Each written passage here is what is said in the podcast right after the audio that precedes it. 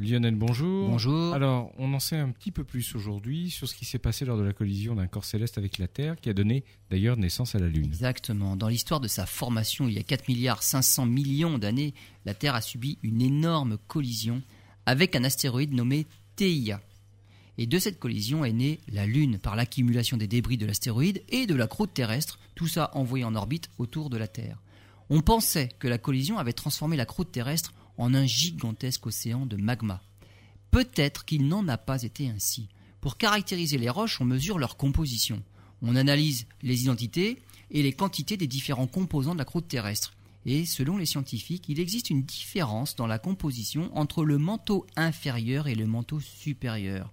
Cela ne peut s'expliquer que si le manteau de la Terre ne s'est pas transformé en un gigantesque océan de magma global après la collision avec Theia car si tel avait été le cas, le brassage aurait homogénéisé tous les composants dans d'immenses mouvements de convection. Il semblerait donc que l'énergie de la collision ne s'est pas répartie uniformément sur toute la Terre primitive. L'hémisphère opposé aurait été partiellement protégé et n'aurait pas subi de fusion complète.